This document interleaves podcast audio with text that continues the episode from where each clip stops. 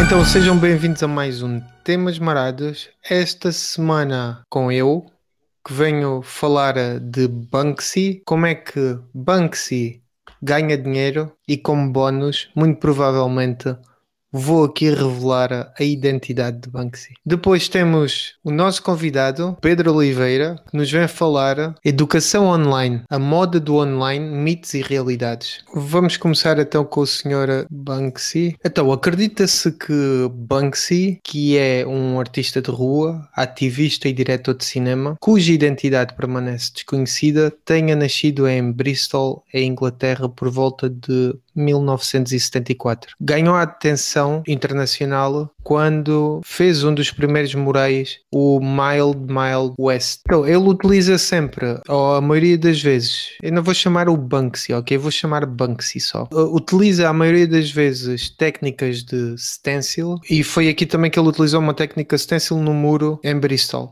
no final dos anos 90. O stencil é colocar uma folha recortada que é tipo um género do molde, contra uma superfície e depois pintar com o que se quiser. Banksy utiliza sprays em lata a maioria das vezes. Em relação à sua identidade, e eu acho que é um pouco como o segredo da Coca-Cola que está guardado a sete chaves e que ninguém consegue replicar. No fundo, já não existe segredo nenhum, mas a própria marca utiliza este romantismo e esta abordagem porque toda a gente gosta dos mistérios e as pessoas mesmo sabendo este tipo de coisas gostam sempre de ouvir e de acreditar. Na minha opinião, acho que a história até é bastante simples. Pode ter começado até com uma pessoa ou duas pessoas ou até três, não sei, mas claramente que hoje que Banksy e por isso é que eu não queria chamar o Banksy, não é unicamente um artista, mas claramente é uma coletividade de artistas organizados que poderão ter ou não um cabecilha. Entre eles, existem muitas pessoas que estão associadas a este Banksy. Um deles, não sei se já ouviram falar, é o Senhor 3D, que é o Robert Del Naja, que é o, o gajo dos Massive Attack. Existem outros que depois também se autoproclamaram. Um senhor chamado Paul Horner, que basicamente disse que ele era o Banksy, mas depois viu-se a descobrir que aquilo era um. que não era nada, nada disso. Estava-se a aproveitar. Exatamente. Existe outro. Olha, já temos Pedro, convidado. O Pedro já está online. Olá, e está a andar, e está a andar de moto. Ah, Olá, ah, viva Pedro. Olá, boa noite. Tudo bem? Tudo bem, desculpa lá estar aqui com problemas técnicos, problemas do direito. Não faz mal, não faz mal. Vou continuar continua. então depois sim, depois então atacamos aí. Pronto, então existe outra teoria que é o senhor Richard Pfeiffer, que é um senhor de 33 anos, artista que percorre o mundo também com muitas artes de, de rua. Depois também há quem diga que existe outro senhor, Robin Banks, que é british também, e aparece em muitos trabalhos dele. Existe outro que é o Thierry Guetta, ou Guetta, o senhor Brainwash, também é muito conhecido por fazer trabalhos paralelamente com ele. Já falei do Robert Del Naja também. Pronto, ou seja, onde eu quero chegar é que, como dá para entender, Banksy claramente não é um único artista e espero não estar a quebrar aí corações e outras coisas. E há associações que demonstram isso, há várias pessoas e há, que fazem estudos sobre isso, muitos repórteres que estão sempre acima do assunto e há padrões que já foram descobertos. Um dos grandes padrões, e por isso é que dizem que o senhor dos Massive Attack é um dos Banksy, por assim dizer. Durante muito tempo havia um padrão muito relacionado com onde existiam concertos dos Massive Attack, passado uns dias descobria-se sempre o mural do Banksy. Pensava-se que era ele ele, não o único, como é óbvio, mas claro que ele também fazia parte, parte desse complô. Mas identidades à parte, apareceram em alguns estudos que estimam que o Banksy ganha cerca de 20 milhões de dólares por ano. Não consegui encontrar a fonte, consegui encontrar montes e montes de sites que dizem isto, mas ninguém se preocupa pelos vistos em ir perceber de onde é que este número veio. E acho que é, é um padrão também que já vamos vendo hoje em dia muito facilmente, mas ninguém consegue explicar de onde é que este número veio. Se calhar até foram os próprios Banksys que vieram com essa conversa, não sei. Mas independentemente disso, como é que estes senhores ganham dinheiro. Então, vamos analisar uh, com alguns exemplos de algumas obras que é para entender melhor como é que isto pode acontecer. Vamos falar primeiro das obras que são feitas em sítios públicos, como por exemplo aquele que criou em 2004, que é o stencil onde os dois polícias estão a pregar um linguadão um ao outro. Esta obra ele fez em 2004 e 10 anos depois, em 2014, a obra foi vendida por 575 mil dólares a um comprador anónimo em Los Angeles. É a primeira questão Uma cena destas. exatamente. Primeira, a primeira questão é como é que alguém consegue primeiro arrancar uma coisa de uma parede e depois transportar essa coisa e vendê-la a alguém. Torna-se óbvio que para vender aquilo tem que se cortar a parede, rebarbadoras e coisas desse género. é verdade, mas isto é mesmo verdade. E tentar que a obra sim, sim, fique é sempre possível, mas rezar para que a obra fique intacta. Depois tem que se transportar para o outro lado e depois então fazer a, a, a tal venda. Mas a questão é a quem é que pertence a obra de arte? Ao ao artista? dono, ao dono da parede, não é? Exatamente, ou, ou seja, a questão que, que se pergunta sempre é: pertence ao dono da parede ou ao artista que o fez? Aqui é fácil também, que foi o que tu disseste. Pertence ao dono da parede, a parede é dele, É uma obra ilegal, não é? é uma obra ilegal numa propriedade de alguém. Privada, não. Exatamente. A não ser que sejas a, a Cabo Visão e a Mel e isso que podem passar fios e destruir o teu prédio e a tua casa, as paredes como eles lhe apetecerem. Pronto, se fores um artista de rua, não. Agora, como é que Banksy também escolhe as paredes onde ele vai fazer isto? Isto é tudo pensado. Talvez as primeiras não tenham sido muito pensadas, mas a maioria As obras é na parede pensada. dos amigos para eles venderem a cena. Não propriamente. Mas é quase. Ele geralmente escolhe sítios que não pertencem a ninguém, por assim dizer, ou sítios que pertençam à cidade. Ou então, Ok. também já aconteceu, fazerem as obras de arte em paredes de pessoas que têm necessidades, que é para elas tirarem proveito disso. Também costuma fazer em bairros ou sítios que se sabe que isso pode aumentar também em parte o turismo ou a afluência de pessoas e que isso pode trazer também uma melhoria para os negócios locais. Mas pronto, então quanto é que o Banksy ganha nestes leilões? Zero, não ganha absolutamente nada.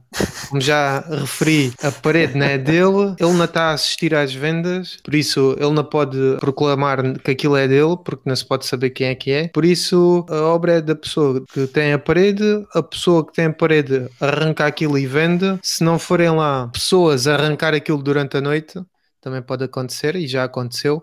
Roubarem obras, não sei como é que se consegue roubar uma obra com rebarbadoras de uma parede à meia da noite, não sei, mas pelos vistos também já aconteceu. Pois, não sei só se forem rebarbadoras silenciosas ou. Por exemplo, como é que ele ganha o mesmo dinheiro? Há uma maneira dele, ou houve uma maneira pelo menos, onde, ele pode, onde eles podem ter ganho dinheiro, que é em 2013, não sei se viram esse vídeo que ele colocou no YouTube, apareceu em, em Nova York, na rua, num passeio, um senhor a vender stencils que imitavam a obra de Banksy e estavam a ser vendidos por eh, 60 dólares. Banksy organizou isto muito depois das pessoas começarem a tirar as obras dele das paredes e a começarem a atingir valores completamente absurdos nas vendas. Eles, ou ele sempre foi, eu vou dizer sempre ele, senão Estou sempre a corrigir-me. Ele foi sempre contra e é contra este mercado de, de arte e como as coisas valem tanto que não faz sentido nenhum na perspectiva dele. E então o que é que o senhor fez? Colocou uma mesa a vender obras dele por 60 dólares, mas ninguém sabia que eram deles originais. E então as poucas pessoas que tiveram a sorte de comprarem alguns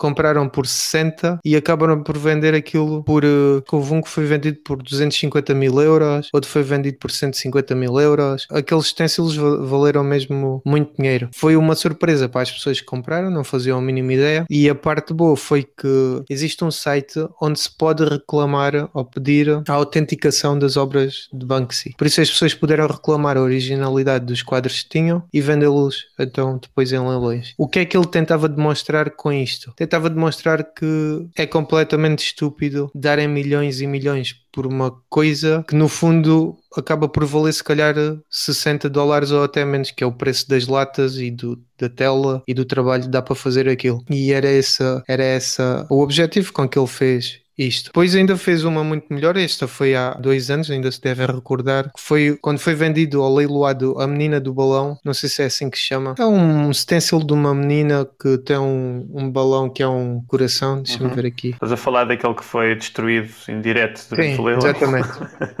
Deixa-me só colar Essa aqui. foi. Foi das melhores cenas de sempre, pá. Ficou tudo a anhar. O que é que se passa? Foi, foi das melhores coisas de sempre. Pronto, então o que é que aconteceu? Essa menina do balão, que é uma das obras uh, de arte mais conhecidas de Banksy, foi então colocada, fizeram o stencil e foi colocada dentro de uma moldura. E depois foi, foi leiloada em direto, não é? As pessoas estavam lá a fazer o leilão e assim que bateram o martelo a dizer que estava vendida por 1.4 milhões de dólares, alguém na sala ativou um dispositivo na moldura e de repente começou a cair o que estava dentro da moldura para baixo, a triturar a obra de arte que lá estava dentro. Por azar, aquilo, o mecanismo estragou-se quase no final e ainda ficou um bocado pendurado na parte de dentro, o que acabou sem o Banksy também querer, mas ao mesmo tempo também devia calcular que os 1.4 milhões de dólares que, que, que ele foi vendido, assim que ele fez isso, aquilo duplicou praticamente o preço para o comprador, ou seja, o comprador comprou por 1.4 milhões, mas já tinha uma obra se calhar de 5 milhões na mão, só por causa disso. Os especialistas dizem que foi a Pois. primeira obra de arte a ser construída em tempo real durante um leilão e são capazes de ter,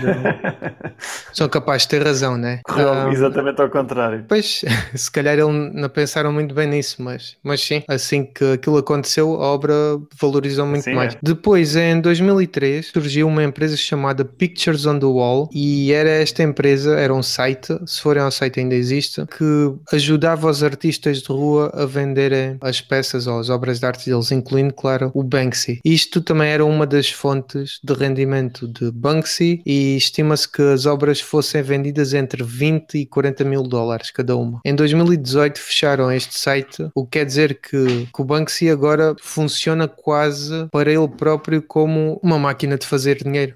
Ou seja, cada vez que ele quer vender alguma coisa, pode, como estavas a dizer há bocado, Manel, fazer estrategicamente coisas para que o dinheiro vá parar à dele de alguma maneira. Por isso ele consegue jogar com isto. Uhum. Também tem ganho e ganhou durante a vida dinheiro com exposições que fazia e em 2015, para marcar o centésimo aniversário do controle britânico sobre a Palestina, não sei se viram também, isto foi brutal, ele financiou a criação do World of Hotel em Belém. O hotel basicamente está aberto ao público, se forem ao Booking conseguem reservar lá um quarto, tem vários quartos, é um hotel fixe, tem muito bom aspecto. Claro que tem lá stencils e tem lá obras de arte, não só dele, mas de vários artistas. Mas a parte engraçada daquilo é que todos os quartos têm vista para o muro que divide a Palestina ah, de Belém. A ideia daquilo é mesmo uma grande crítica contra isso. Ou seja, se quiserem, podem alugar um hotel com vista para o muro. O David já lá pôs um link para, para o YouTube. Boa. Ah, o David está farto de postar links para ti. Epá, ainda estou.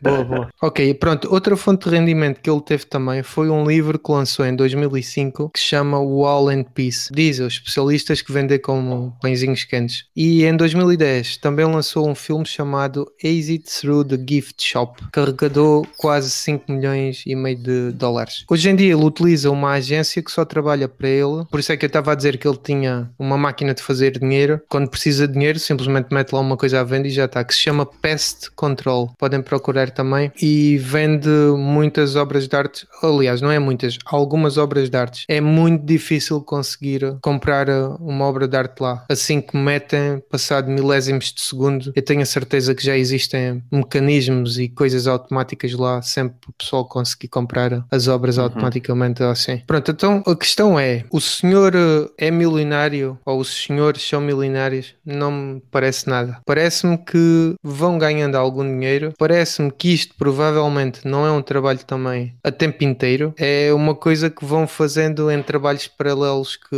que vão tendo. E claro, agora desde que eles lançaram este Pest Control, aí sim já, já pode ser uma coisa para ganhar dinheiro. Mas também as obras que eles lá metem são Mas tão imagina, tu- faseadas. Tu estás a dizer que o Bansky pode ser eh, várias pessoas imagina, essa cena pode ser só de uma dessas pessoas. Não tens como saber isso, não é? Não, isto aqui, ou seja, isto deve ter sempre. Não parece que sejam, pode ser um grupo orga- de pessoas não organizado, estás a ver? Não, não, ou seja, existe, por isso é que eu estava a dizer que isto deverá ter começado com uma ou duas pessoas ou, ou mais, não interessa, mas claro que tem que haver um núcleo, não acredito que seja uma pessoa, que seja o núcleo forte do Banksy, seja, seja lá isto que quer dizer, que é os cabecilhas. Ou seja, estás a tudo, dizer que é um grupo organizado. Exatamente, sim. Ok. Pronto, por isso é que eu estou a dizer que, pelos vistos, não querem ficar milionários, porque se não estavam neste pest control, estavam lá a pôr eh, diariamente coisas e a ganhar dinheiro com isso, não é, não é o que acontece, é muito, cada vez que aparecem lá coisas são muito faseadas mesmo e também não são vendidas por eh, muito dinheiro, são, é o dinheiro justo.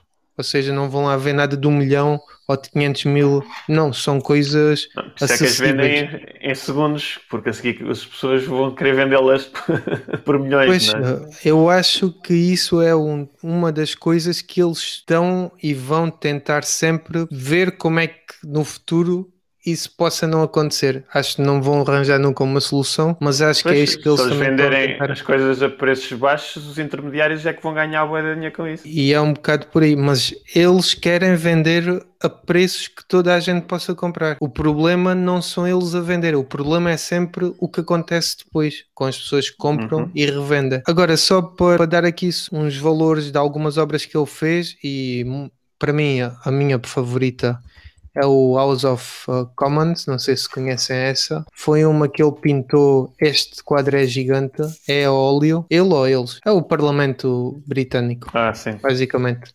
Que em vez de ter uh, pessoas, tem macacos. Mas o quadro está muito fixe, por acaso está tá muito fixe.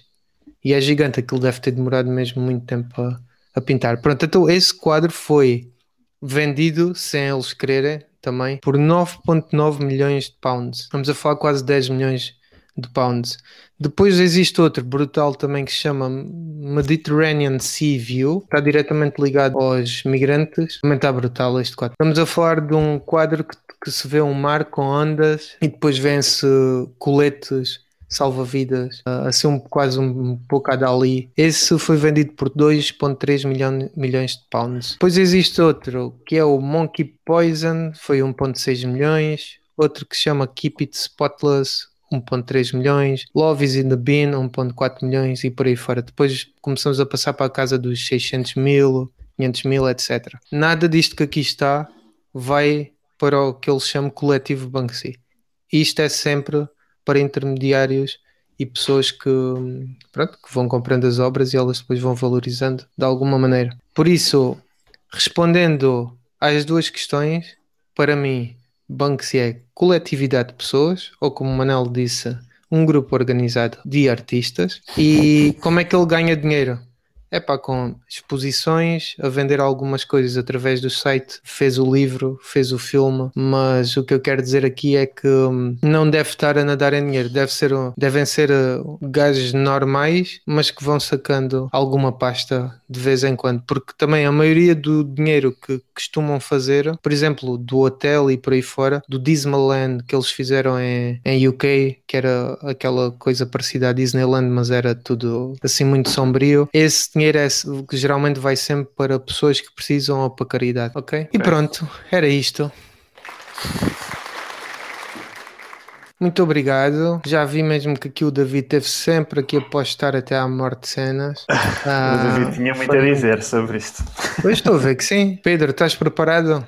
Estou sim, senhora. Tens aí as folhas A4 impressas e tudo à tua frente, sublinhadas, está tudo aí. Sim, todo por ordem. Aqui o guião. eh, Boa. Tens as, tens as, as sources ou não? A gente temos de saber de onde é que vem essa informação. Isso não Tenho, pode ser tenho. dito ao calhas, é? Tenho todas, todas as fontes, eh, depois são anexadas na, na bibliografia. Boa, sim é que é. Siga para o segundo tema. Vamos agora ver como é que o Pedro Oliveira nos vem falar da moda do online na educação, quais é que são os mitos e qual é que é a realidade. E se calhar, Pedro, estamos muito perto de ter as nossas universidades online? Acho que pode ser uma boa pergunta para começar.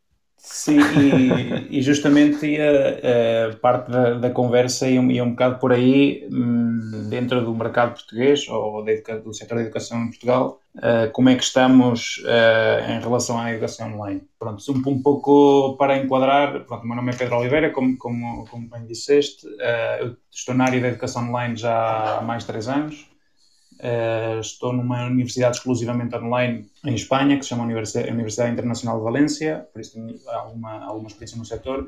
Conhecendo como, como se tem desenvolvido o mercado espanhol e conhecendo também o mercado português, consigo fazer assim um pouco um, paralelo entre, entre as duas realidades que são, que são muito, muito diferentes. Uh, quando na altura, quando me propuseram fazer, uh, pronto, falar, trazer, trazer algum tema, não, obviamente, o, o que me surgiu primeiro foi, foi, falar da parte da educação online.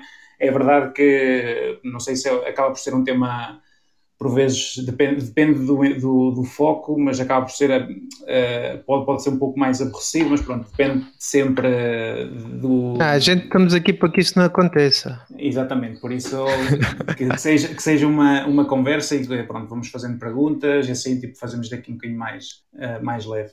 Vamos a isso.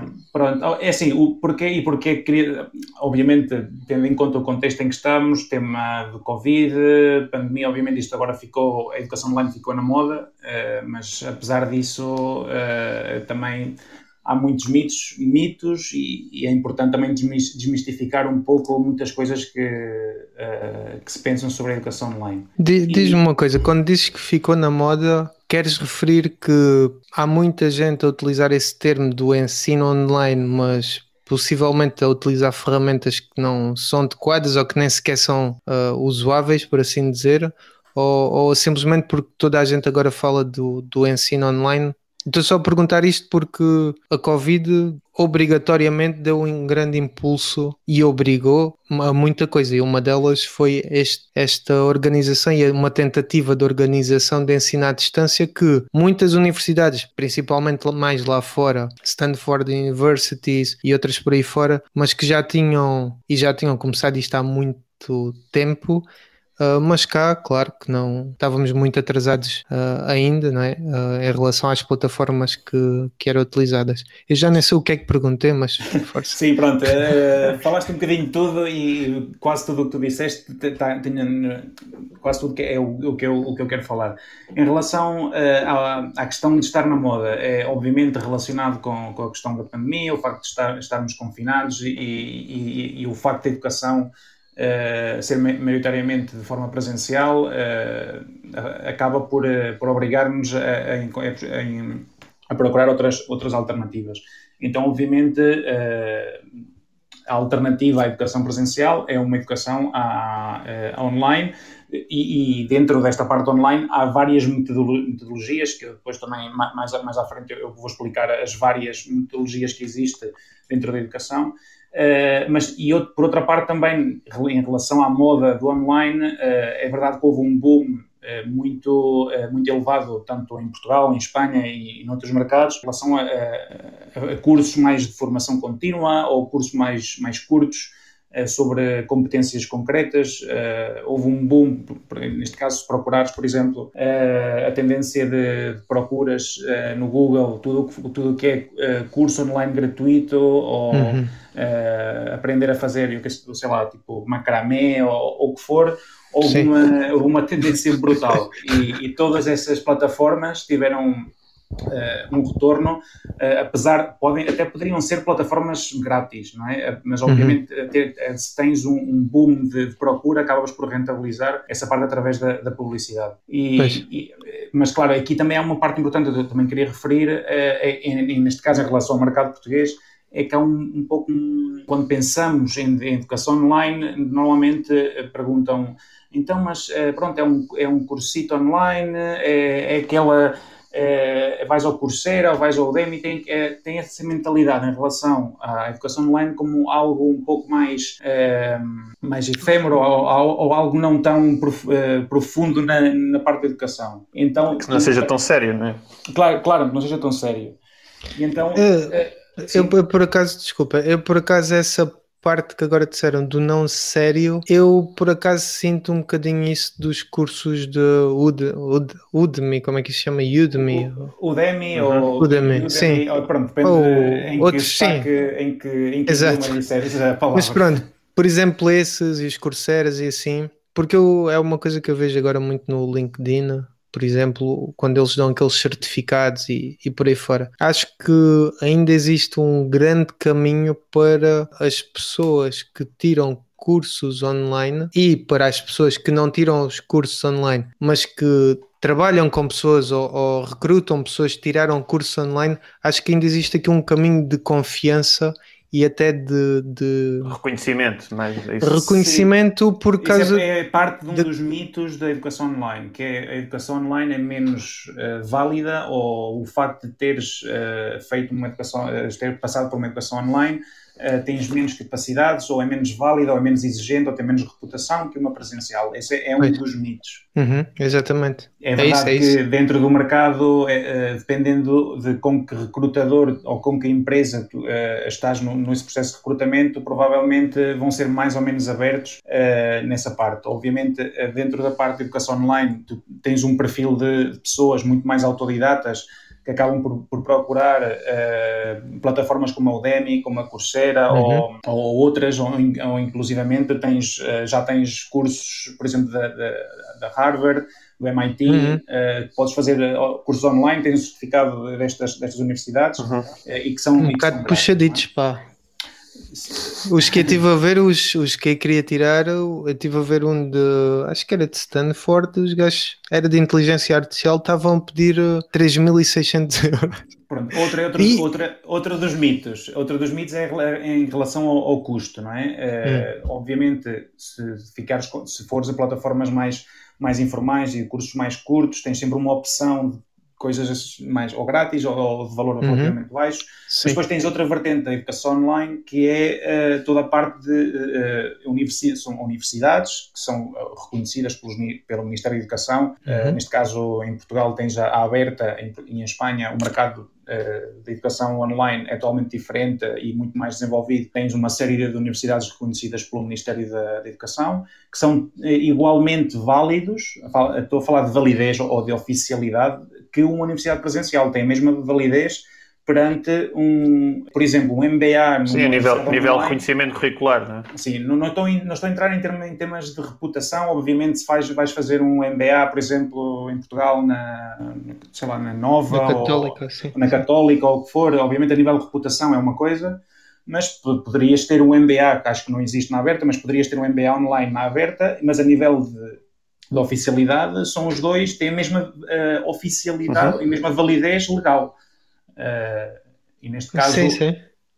É, é, o que, é, obviamente, é, aqui já ligando com a parte de custos e, e de, que estás a referir obviamente, a parte, uh, o caro que era, uh, é, é, verdade que para, a, para uma universidade, para as universidades privadas, pensa que afinal tens uma, uh, uma instituição com uma estrutura brutal atrás, com uma estrutura de, de, de, professores, uma estrutura de, de gestão, investimento em tecnologia, e obviamente é, não, não poderias fazer, sendo uma instituição privada, obviamente porque o, o objetivo da instituição privada afinal é, é ser rentável e é, claro. é como, qualquer, como qualquer empresa. Portanto, é, quando vais a uma universidade privada online, vais acabar sempre por ter uh, custos, sempre em torno a valores do, do que disseste. Em Espanha, uhum. por exemplo, que é um mercado pronto, que eu conheço muito bem, uh, dentro das universidades privadas, uh, por exemplo, já em relação a mestrados, por exemplo, tens mestrados que podem ir desde, falo de universidades reconhecidas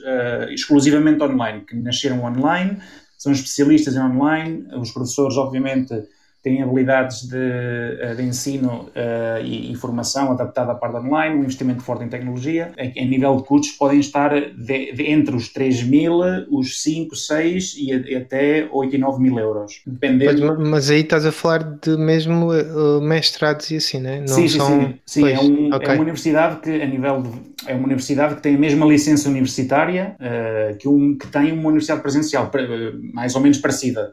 Olha, eu agora que estás a falar disso, uh, há um rapaz uh, e ele, o mestrado, ele tirou numa universidade espanhola e foi 100% online. Exato. Foi um marketing, qualquer coisa, não, não sei que universidade é que Sim. foi por acaso, mas ele tirou, tirou tudo online. Ok, agora que já introduz a parte, de, que já falaste na parte espanhola, um pouco para, para percebermos o, o, momento em que está o mercado português a nível de educação online, eu tenho aqui alguns dados só para, só para ter, eh, entendermos uh, em, que está, em, que, em que ponto é que está o mercado português. Zero? Uh, uh, sim, bueno, 0,5. Uh, por exemplo, já falaram caso, sobre o assunto. por exemplo, eu aqui, uh, pronto, para falar da, da, Universidade Pública Online Portuguesa, que é a Universidade Aberta, eu imagino que a maioria, pelo menos, já ouviu falar da Universidade Aberta, tem, uh, tem à volta de 7.500 alunos, ok? E neste caso, isto representa mais de todo todos os alunos dentro do setor universitário, é mais ou menos um 3% eh, de todos, de, todo, de todos os alunos do setor universitário. A Universidade Pública Espanhola, que chama-se UNED, tem à volta de 150 mil alunos e, e representa à volta de um 10% de todos os alunos do setor universitário. Depois tens, obviamente, eh, dentro das universidades privadas exclusivamente online, tens umas 4 ou 5 no mercado espanhol, eh, que representam um 5% do total de alunos do, do setor universitário. Portanto, no total, todos os alunos uh, do setor universitário em Espanha, um 15%, fazem universidade exclusivamente online. Enquanto que em, Portugal tens a Universidade Aberta, que tem um 3%, e não existe, uh, pelo menos uh, pelo que eu conheço e pelo que eu investiguei, não conheço nenhuma universidade exclusivamente online em Portugal. É verdade uhum. que tens instituições e universidades que começam a entrar na, na parte online, mas não tens uma universidade que nasceu porque é diferente, não sei se percebem, sim, sim, sim, sim, essa diferença, que uma universidade nasce exclusivamente online, que uma universidade que é presencial e que tem anos e anos de história de presencialidade e, e que, que, se nasceram com essa, com essa mente da sala de aula do professor, de, dos anfiteatros de 100 pessoas, passar por uma mente para um, um modo de, de, trabalhar de forma totalmente online. E em Portugal, a, a, adaptação é muito, muito mais difícil do que começar do zero. É mais gradual, é mais gradual do que, ou seja, é quase por uh, acompanhamento de tendências do que por uh, vontade deles, por assim dizer. Exato, exato. E pronto, neste caso também aproveito eh, para dar também um, um conceito que, que acho que é importante. Normalmente costuma-se confundir um pouco, uh, e aposto que provavelmente acaba por gerar um bocado de confusão, ou, ou inclusivamente acaba-se por pensar que é o mesmo, que é, em relação às metodologias de, de ensino. Isto é, uh, sabem que, qual é a diferença entre uh, uma universidade à distância e uma universidade online? Hum, opa, isto deve ter truque. Então,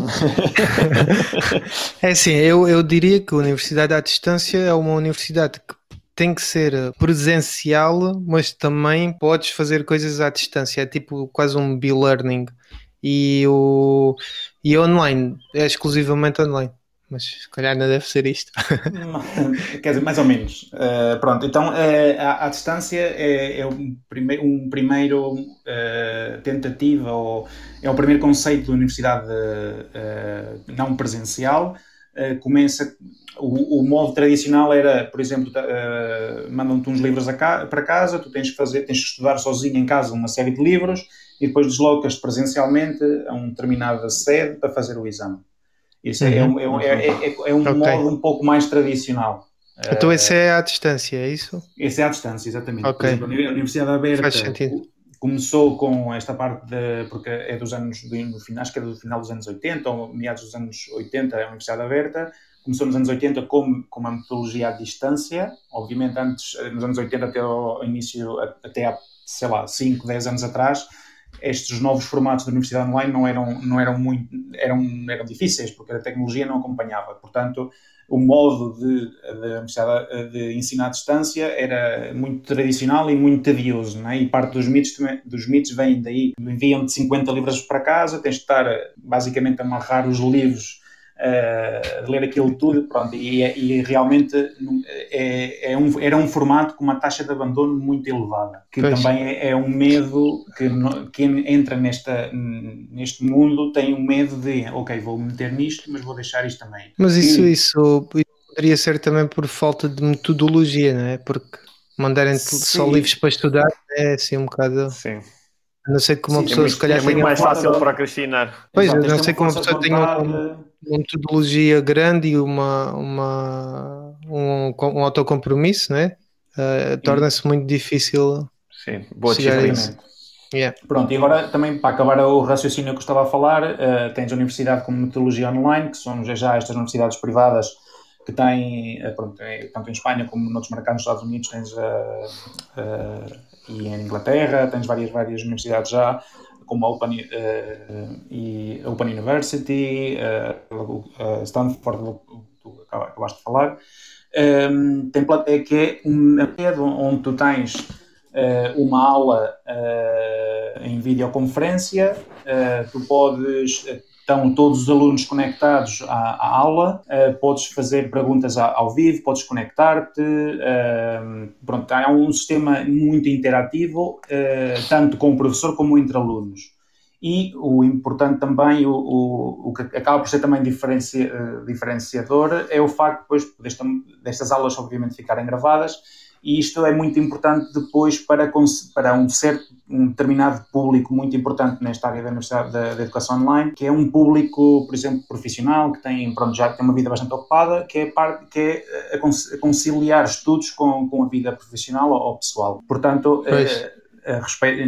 esta metodologia é, é, é, interessante por causa disso. Depois ainda temos uma, uma terceira, um, temos uma terceira metodologia que chama-se o Blended, que é uma fusão entre o presencial e o online que tens parte, online, parte eh, presencial na, no campus ou na universidade que seja e depois outra parte fazes, fazes online. Portanto, neste caso, eu resumiria como grandes uh, métodos de, de, ensino o presencial, o à distância online e o blended, que são os grandes, as grandes metodologias de ensino. Que é o B-Learning. Que é o B-Learning, pronto, é o que estavas a querer dizer que é, uma, sim, é um, sim. um misto, é um exatamente. Sim, sim. Pois, eu, por acaso, estavas a falar dos vídeos e das aulas online e este programa ainda e claro, eu falo sempre, não sei se sabes, de Peidos uh, ou do Jordan Peterson, uh, mas vou aproveitar para falar de Jordan Peterson. Mas por acaso, não sei se conhecem o Jordan Peterson, as pessoas que aqui costumam estar sim, porque eu estou sempre a falar nele, mas o Jordan Peterson foi um professor que ficou altamente conhecido por causa de exatamente do que tu estás a dizer. Ele começou a gravar o, as aulas dele e a colocar no YouTube. Foi tão simples quanto isso. E no fundo, quem não pode ir às aulas ou quem nem sequer está na universidade e quer ver as aulas, porque pelos vistos ele pediu autorização e tem aquilo aberto para qualquer pessoa ver, torna-se interessante, e isto vai para te fazer a próxima pergunta, mas torna-se interessante as pessoas poderem começar a aprender um bocado do que lhes apetece aprender. Claro que não para tirar um curso Sim. específico, mas em termos de diversidade. E aqui também vou, claro, falar da Khan Academy, a Khan Academy foi, começou também com um rapaz, um senhor indiano, que começou a dar explicações em vídeos do YouTube. Explicações muito específicas de temas muito específicos. E hum, aquilo começou a crescer, e agora ele começou por matemática, e agora existem aulas de tudo e mais alguma coisa lá, mas tudo com YouTube, com exemplos a explicarem. Os professores até já existem kits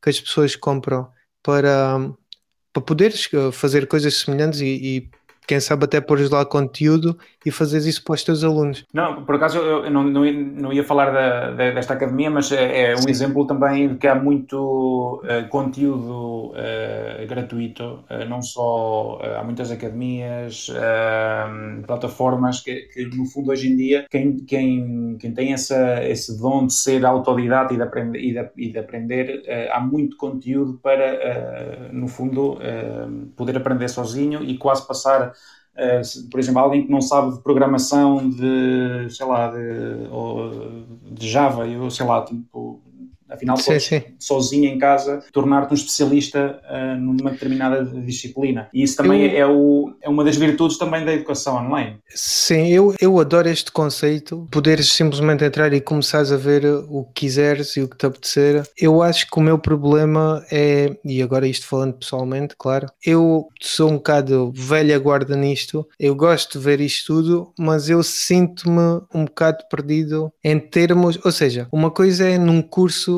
uma pessoa tem um objetivo, né? Tu sabes tens de fazer aquelas cadeiras todas, chegas ao fim e ganhas uma certificação, um diploma, ou seja lá o que for. Aqui acaba por ser um bocado mais uh, disperso ou mais confuso porque a não ser que saibas exatamente o que tu queres. Por exemplo, eu estou aqui a ver, isto tem aqui, por exemplo, álgebra, geometria, álgebra 2, trigonometria. Eu até de certeza que vou achar interessante escolher tópicos um bocado ao calhas, mas o meu grande problema e a minha grande questão, e agora esta é a pergunta, é como é que vocês acham que isto pode ser ultrapassado? Porque já existem, eu lembro de ver uma reportagem há uns tempos de uma universidade onde cada aluno escolhia o que queria aprender, mas aquilo não era. Eu chegava aqui e tirava coisas ao calhas. Claro que aquilo devia ter um género de, de aconselhamento à medida que, que se iam escolhendo algumas cadeiras para criar um caminho para alguma coisa. Não sei se me faço. Sim, sim, sim. sim. E, e, e acabou-me por, eh, por me lembrar ou recordar um, uma escola ou um, uma fundação da, aqui em Espanha da Telefónica que chama-se, e acho que acabou de abrir em Portugal também, que é uh, eh, 42. Não sei se já ouviram falar. Uh, olha, eu acho que foi isso. Pronto, neste caso é, é, um, é um tipo de formação totalmente diferente, onde não existem professores, uh, não existem cadeiras e no fundo tu vais aprendendo dos teus. Uh, é um grupo de trabalho e vais aprendendo.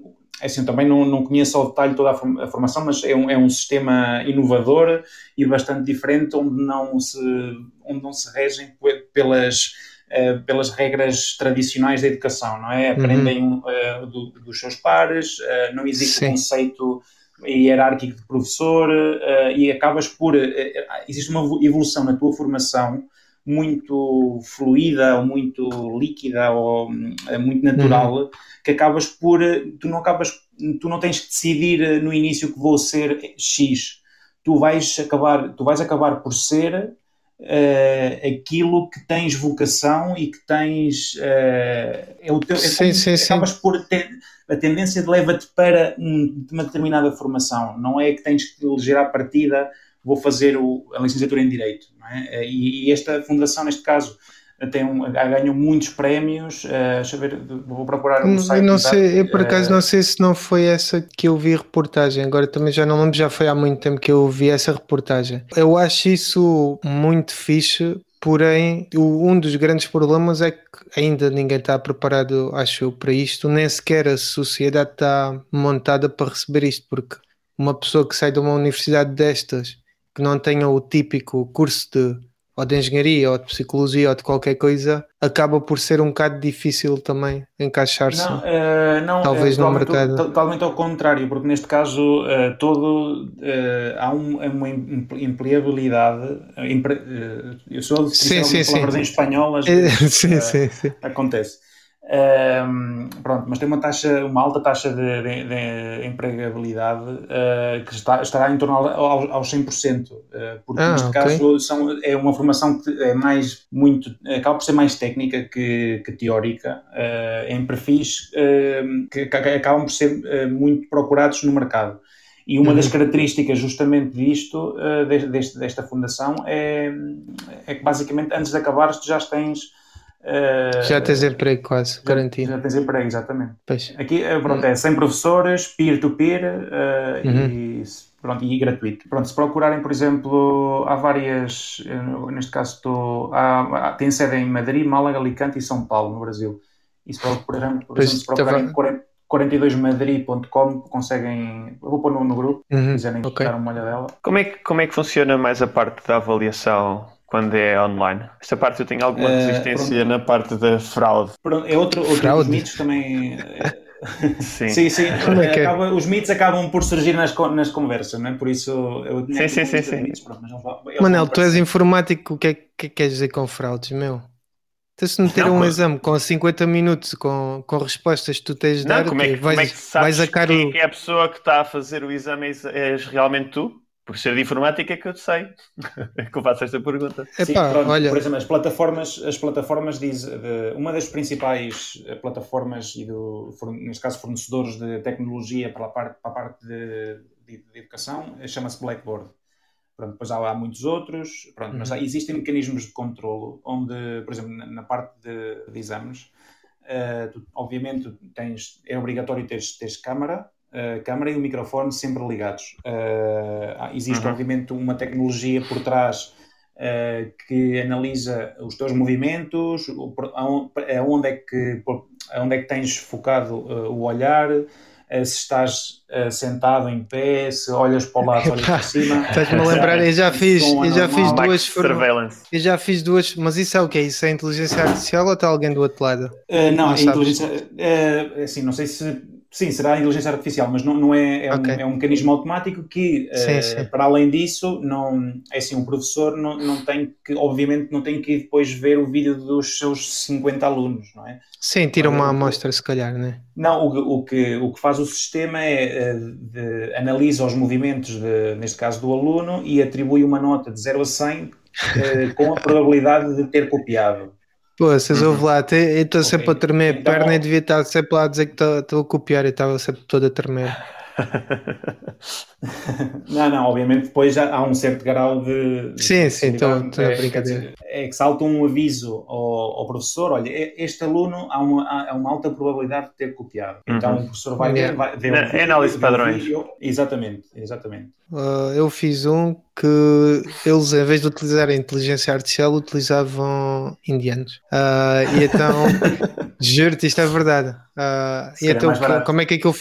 Como é que aquilo funciona? Marcas o, a data do teste, ligas-te a um site, tens de fazer download de um plugin qualquer, aquilo começa a instalar coisas para o PC, sei lá o que é que aquilo faz, e depois de repente abre-se uma janela que é a janela que vai ser utilizada. Aquilo é uma, uma mini aplicação que simplesmente o que vai fazer é fazer um full screen, onde o Alt Tab deixa de funcionar, as janelas, uh, as teclas sim, sim, Windows, etc., para bloquear tudo que é para não conseguir sair dele. Sim. Exatamente. E então tens de ter sempre o microfone ligado, tens de ter a câmera sempre ligada, não podes estar em sala com ninguém e depois tens de ter, isto foi mais engraçado, tinhas de levar um CD. uh, ah, eles diziam lá um CD, mas o CD nem sequer tenho leitor de CDs, o que é que este gajo quer? E então arranjou um CD então o CD era para fazer espelho, para, apontas assim para a câmara, estás a ver? Que é para eles verem que ao pé ah. do computador. Ah, não está não... tá ninguém do outro lado do computador. Nem tens, nem tens pessoas, não tens cábulas. Post-its e coisas assim. Exatamente, então eles utilizavam isso. E depois, durante a hora toda, a pessoa estava a olhar para mim. Eu não estava a ver, mas a pessoa estava a olhar para mim, porque de vez em quando, imagina, eu estava a tirar um dos testes que fiz, estava no, no escritório e estava numa sala de reuniões. Pá, e aquilo era tudo vidro do lado direito e de vez em quando aparecia lá o pessoal a pensar que eu estava em calls e o pessoal começa sempre a fazer palhaçadas e começava a olhar para o lado e a rir. E então a rapariga de lá começava: para onde é que estás a olhar? Para onde é que estás a olhar? e eu: não, são pessoas que estão aqui a passar tudo para se irem embora e tal. Sim, pronto. Felizmente, pronto, hoje em dia já há mecanismos de inteligência artificial Sim. Pois, não, pode, não é preciso ser a dos pobres.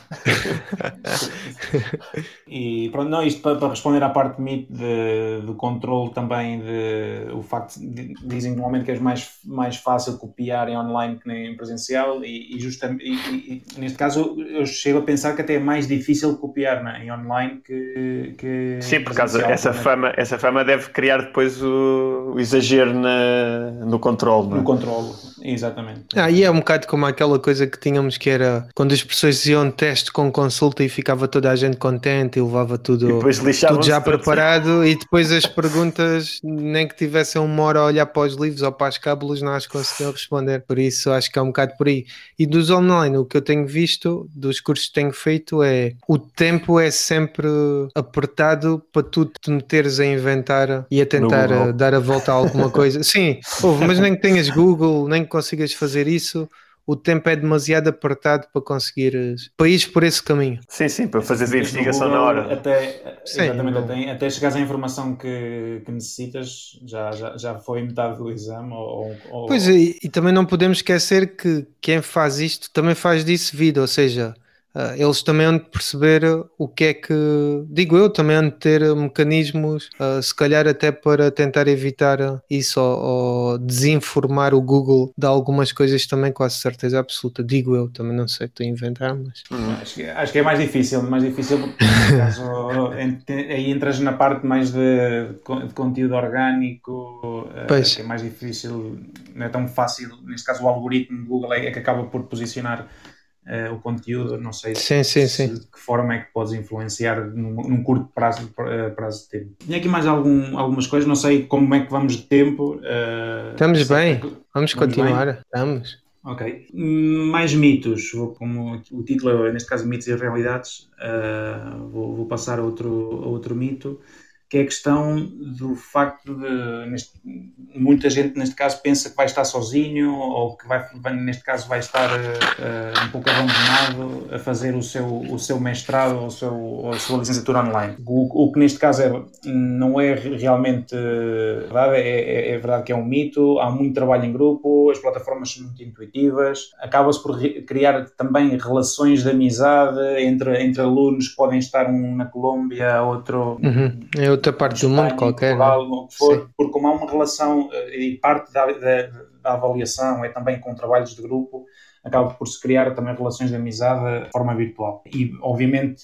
há também uh, um acompanhamento por, por parte da universidade, que é uma figura bastante comum na maioria das universidades online, que é o famoso pronto, o tutor. Uh, tens uma pessoa que, neste caso, te acompanha durante todo, uh, todo o período uhum. que estás a estudar com a universidade. Sim, é um sim, pouco sim. o teu assessor, ajuda-te pronto, no, no, no, que precisares. Olha, não, não percebo aqui uma, na plataforma, não sei como chegar aqui ou acolá. Tens sempre, pronto, podes sempre falar com ele, ajuda-te um pouco também uh, na parte de metodologia de estudo, diz, olha, não estou a conseguir adaptar-me ou pronto, ele vai-te sempre dando dicas e ajudando uh, nessa, nessa parte. Uhum. Sim. É fixe ter uma pessoa porque no fundo acho que é isso também que muita gente se calhar receia, é ser só one way, não sei como é que se diz isto, mas é só ter, uma, uh, só ter tipo uma direção que é nós aprendermos e não temos interação ou quem fazer dúvidas como costumamos ter nas salas de aulas, por isso o tutor acho que aí também acaba por ter um papel fundamental. Sim, sim, sim. Neste caso há muita. Uh, acabam por também, também referir a parte do tutor como bastante diferenci, diferencial e muito importante uhum. nessa, nessa, nessa, nessa parte.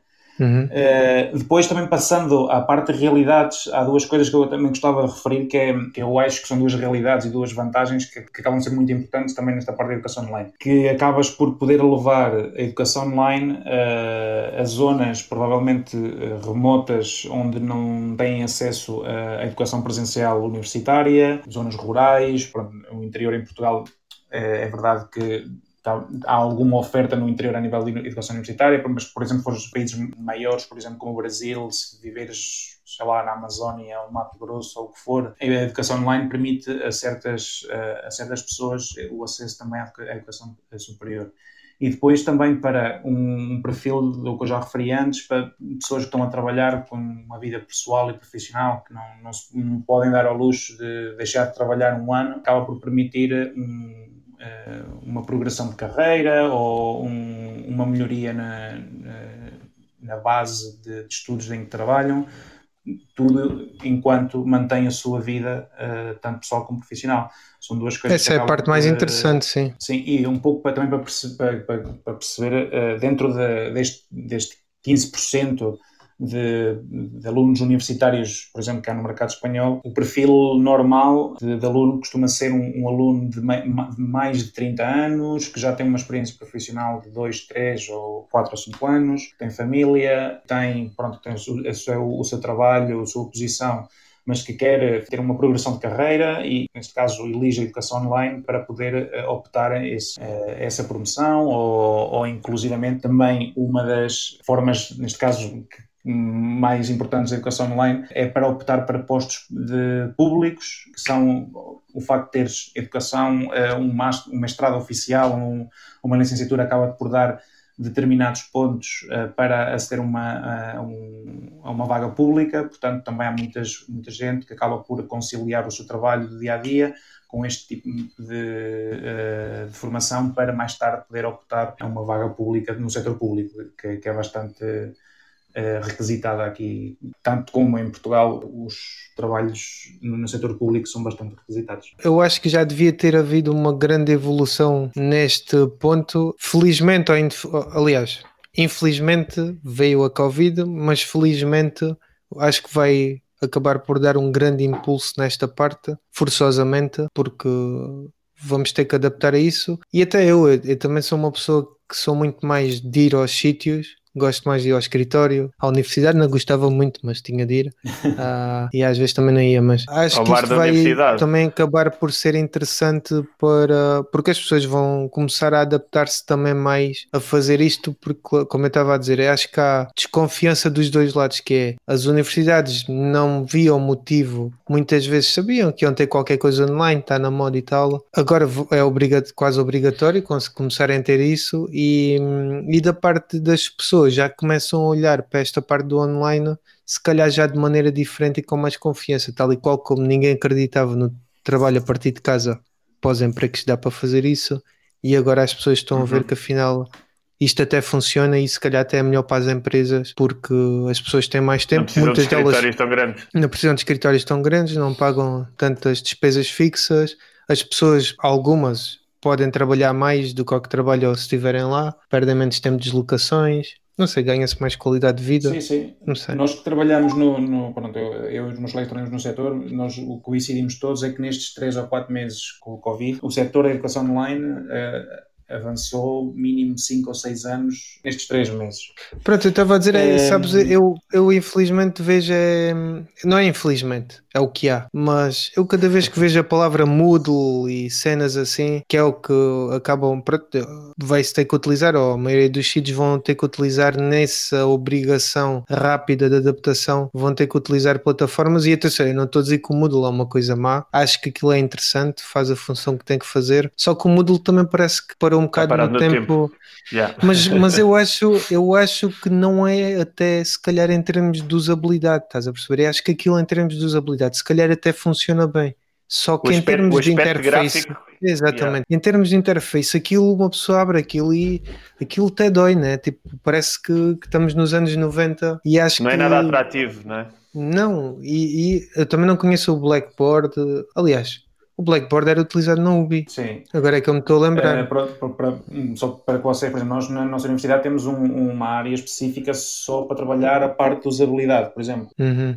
Pois, do, pois do porque isso, isso é uma das partes mais importantes né? Nesta, nestas sim, interações sim. das pessoas com, com as plataformas. Tem que se perceber como é que se usa, como é que se pode melhorar a utilização, porque isso, numa coisa à distância, é completamente fundamental. Pá, e a interactividade, mesmo da forma como passas o, a informação ou o conhecimento, Sim, uh, há formas sim. muito de. Pá, não é só vídeos, podes fazer jogos, podes fazer uh, montes de coisas que ajudam as pessoas uhum. a chegar ao conhecimento de foras, formas mais interessantes e cativantes, não é? Sim, sim, sim. É, assim, o, a nível de conteúdo, uh, não, o conteúdo não é só vídeo e PDFs, há muito mais formatos de conteúdo, como tu acabas uhum. de dizer, que acabam claro. por também uh, dinamizar um, um, pouco mais a, a, aprendizagem. Mas, Manuel, isso é, é. quase como as, como as nas salas de aulas, não é? Se lá tens um prof que é sim, só sim, sim. É, já é, é igual, e... E a escrever coisas é, um, é diferente. Mas pronto, um prof... a, parte, a parte tecnológica que o online te traz permite-te entrar em mundos muito mais. Podes explorar muito mais a criatividade como passas conhecimento, por assim Sim. Eu, a única coisa, e não para mim na minha idade, mas a única coisa que eu acho, que acho que era interessante, porque eu não tenho nenhum conhecimento disso, mas eu gostava de entender como é que aí a juventude está a lidar com. mas é verdade, meu. A juventude está a lidar com o facto de teres. Com o facto de estares. Eu sei que, que é o que é, mas tu estares numa sala de aulas com um smartphone e um computador na mão ligado a tudo ao mesmo tempo, estás a perceber? Gostava de perceber como é que é essa interação, porque uma coisa é, sei lá, tu se entras na universidade aos 18 anos, se calhar estás-te um bocado a baldar. Se fores aos 30 anos, uhum. se calhar vais com o objetivo de já tirares o curso e muito, muito provavelmente vais ser um dos melhores alunos, não porque se calhar és o mais esperto, mas que tens outra determinação, estás ali para estudar, estás ali para aquilo Enquanto um puto de 18 anos é um bocado diferente. E gostava de perceber é como é que este tipo de ensino se encaixa com uma cena que é eu estou ao computador e faço control tab e estou no separador do YouTube ou no separador do, sei lá, do, do Instagram, ou até, até, que ponto é que isso também. Pronto, não, não digo que é um mas, risco, sim, mas é uma coisa. Ser, acaba por ser um desafio de, da, da geração, da geração sim, mais sim, a nível global, né? Já estás a entrar num tema completamente tudo, fora. Né? Não, estava-me a lembrar por, por, por, que estávamos a falar, porque, por exemplo, quando eu estou a escrever, eu utilizo um, uma ferramenta que já aqui tinha dito, que é o Write Monkey, que aquilo faz-me quase o que aquele programa do. Não, diminui as distrações. Limpa-me tudo e só me deixa uma folha lá no meio, estás a ver? E, Mas e é, eu... é um grande problema que hoje temos em dia, tem a ver com a quantidade de distrações que somos bombardeados a toda a altura, toda, a, toda a hora, não é? Não, mas seja tô, publicidades, tô... seja vídeos, seja publicações, seja. Mas porquê é que eu estou a dizer isto? isto? Eu lembrei-me disto por causa de Moodles e por aí fora. Podiam ter um modo tipo Focus Mode. Mas olha, uma mas isso, não sei se isso, isso não é diferente para quem está a estudar ou para quem está a trabalhar. É mesmo, o problema é o mesmo. É pá, ouve lá. Sim, eu... mas, mas, já, mas já existe uh, o que estás a referir já existe. Já existe. Para a parte, ah, para, okay. a parte, para a parte eu, a questão é que eu acho que depende muito da universidade e, e que também é uma questão mais estratégica de eu quero, eu, enquanto tenho uma aula, quero bloquear a navegação do meu, do meu aluno ou, ou quero dar-lhe um pouco de liberdade e que seja também responsável. Mas é, existem as ferramentas e já depende professor e da própria universidade ou da, da escola em questão. Sim, pronto, ou da própria pessoa, não é? Sim, isto aqui, foge, isto aqui foge um bocado ao tema, mas foi só uma coisa que eu, que eu acho que é também interessante. Sim, sim, é interessante, sim, dava, dava para outro sim. podcast. Dava para outro. Guardamos esse tema para outro, então. E, sim, eu vou, vou só fazendo aqui algumas conclusões uh, em relação, para concluir uh, com o mercado português e a situação em Portugal em relação à, à educação online que acho que é um, é, é um país que ainda temos muito uh, em que trabalhar na, na, parte de educação online. Também a percentagem de população que está no ensino superior, que, que é muito mais uh, baixa que, que, a média da União Europeia. havia uns dados, por exemplo, a média da União Europeia é que um 31% ou 31,5% da população tem estudos do ensino superior. Em Portugal é de um, é de um 26%. Uh, e em Espanha, neste caso, é de um 38. Neste caso, no ranking da, dos, uh, dos 27 da União Europeia, ou bom, dependendo se está a Inglaterra e o Reino Unido ou não, estamos provavelmente no final deste, deste ranking. Também é algo que acaba por, por influenciar de como este tipo de novas metodologias de educação acabam por entrar no mercado. É o facto de termos uma população ainda com uhum. muitos, muito poucos estudos universitários. É uma oportunidade de mercado, não é? Sim, é uma, é uma oportunidade porque neste caso tens uma universidade aberta com, com uma cota de mercado muito pequena, com um potencial... Uh, Uh, brutal de crescimento, que eles já fizeram a, a, a mudança de metodologia da distância online, foram já premiados com uhum. certificados de qualidade de, de, ensino online, dos melhores da Europa. É, quer dizer, te, temos uma universidade pública portuguesa online muito boa, atualmente com poucos alunos também, é verdade que há muitos interesses com as universidades presenciais, provavelmente com essa visão ainda um pouco retrógrada, não uhum. querem que a Universidade Aberta, neste caso, cresça e tenha mais alunos, mas é verdade que temos um potencial em uma universidade pública online com muito potencial que, neste caso, passa um bocado desapercebida na sociedade portuguesa. E depois todo o setor privado, que neste caso é inexistente. Tens, tens universidades que vão fazer modos ou uh, modelos blended, mas não tens realmente um setor especializado na educação online. Por isso, pelo que eu. Uh, a evolução natural do mercado será, seria que.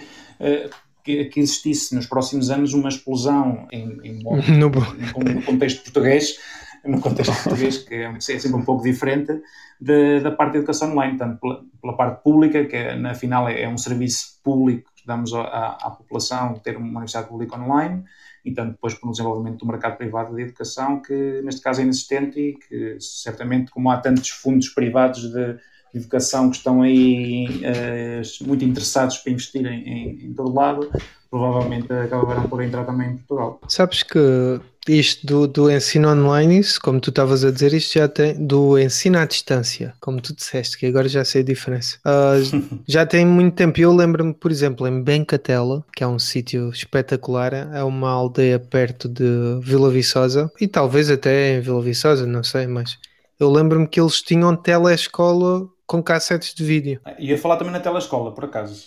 Mas isso, pronto, isso foi nos anos 80, não? Isto foi para aí nos 80, sim. Eles, uh, digo eu, os, alguma central enviava as cassetes para as aldeias e eles, os alunos estavam sentados a olhar para uma televisão e estava lá o conteúdo das pessoas a explicar. Sim. É uma versão mais antiga do, da telescola que agora a gente então, conhecemos sim. no canal sim, no é História. É assim, telescola, a telescola, não, era TP Memória, acho eu. RTP Memória. É sim, quase para, igual, para são os dois 80, antigos. Sim, exatamente. Para os anos 80, é verdade que foi um, um avanço importante. Agora, para o ano 2020, a telescola é verdade que tem muito boas intenções, mas eu não. Assim, depois já é uma opinião. Não acho foi um improviso.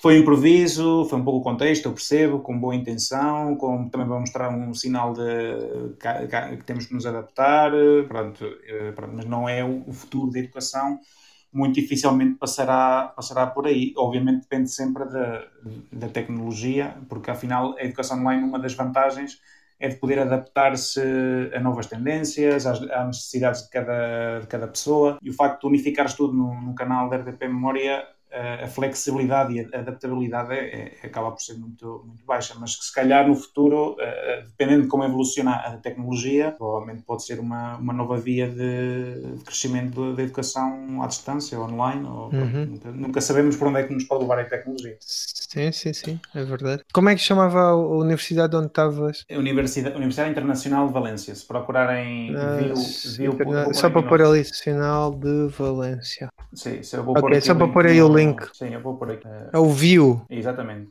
Pronto, pus aí no grupo, se quiserem dar aí uma olhadela. Boa.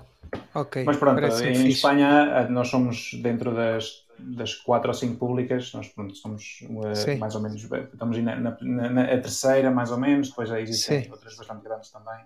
Há, há muita oferta aqui. Estou muito interessado em tirar um, Epá, outro curso ou uma pós-graduação, sei lá. Se calhar vou começar, mas é olhar aí para as universidades espanholas para ver o que é que há, porque cá isto também está muito fraquinho. Quem quiser recomendações, pronto, podem contar comigo, tanto, sim, sim. Na, tanto na View como no, em todas as outras. Neste caso aqui não, não, é, não há aqui comissões. Uh... Hum, uma questão. o, curso, o, o, custo do curso é anual ou é pela totalidade do curso? Ou tens algum uh, tempo requisitado? No mestrado é, pela, é pelo número de créditos, vai sempre pelo número de créditos. Por exemplo, se tu quiseres fazer uma licenciatura, tu quiseres fazer só, por exemplo, queres fazer direito, por exemplo, e queres ir fazendo meio metade das cadeiras, tu inscreves nas metade das cadeiras e pagas os créditos relacionados, ou os créditos em que tu te matriculaste. Ok, então é por, é por crédito, okay, é por cadeira. Sim, sim. sim, mas os mestrados normalmente é por curso completo, porque normalmente uhum. ninguém uh, faz um mestrado completo, normalmente ninguém. É pois, não queres fazer só metade, mas, né? mas imagina, pagas o mesmo se demorares dois anos ou demorares cinco, é? Sim, uma vez sim. que há unidade, digo eu que sim. Exatamente, porque tu. A não ser que haja alguma restrição de tens que ir fazendo, senão ah, pode haver alguma isso, restrição que tens um então, limite de tempo. Ou Manela, então, género, é? mas tu, imagina, tu numa. Espera, mas estás a dizer um limite de tempo do quê? Para tirares a cadeira? Não, imagina, ter, isso, isso curso, ter, tens, isso deve, pois é isso, ter, tens, isso, se claro não acabares o curso, não vais demorar 20 anos, não é? Não, aquilo... finalizar.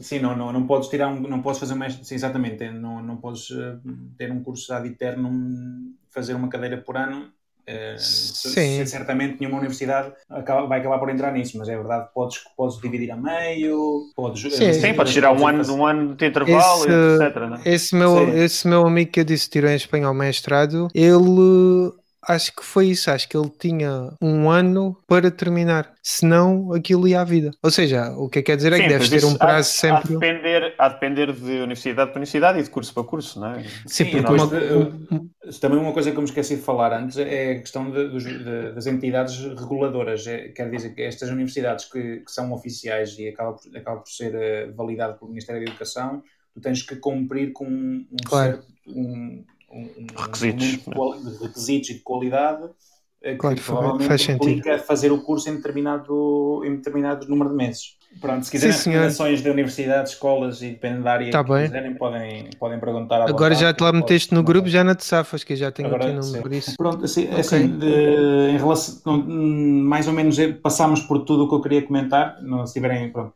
mais, mais alguma, alguma pergunta. Ou, Ainda bem que foi mais do que 20 minutos.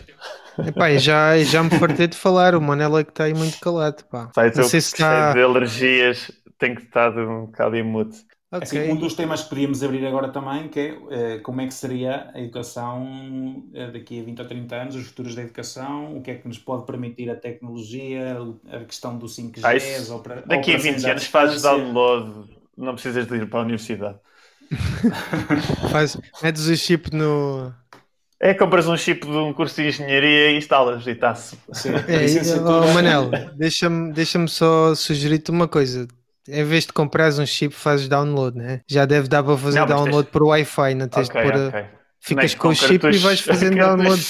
Isso ainda é um bocado a, a cassetes de, de Mega Drive, né? Tipo, não, meu, aquilo está ligado por uh, Wi-Fi e vais descarregando. Tens um. um Mas em, em princípio, para a semana, o, tema, o meu tema vai ser esse. É? Pô, olha. Sim. Muito bem, parece-me bem. Chips para meter no cérebro. Acho que sim, a Tesla já tem. Ok, muito bem. É tu estás por concluída o teu tema, Pedro? Sim, sim, depois vou concluir. Ok. Sim. Então, Obrigadão, foi bem Muito fixe. obrigado, Pedro. Ah, obrigado a vocês. Foi o Pedro Oliveira que nos veio falar da, do ensino e foi muito fixe, sim. Obrigado, Pedro. Obrigado, obrigado Manel, por não teres falado nada hoje, baldaste. Foi a primeira vez que trouxeste alguém, foi, não foi? Foi o meu primeiro convidado, é? Ok. Então, olha, muito obrigado a todos. Mais uma vez, obrigado ao Pedro e até para a semana, na quinta-feira, às 21. Obrigado.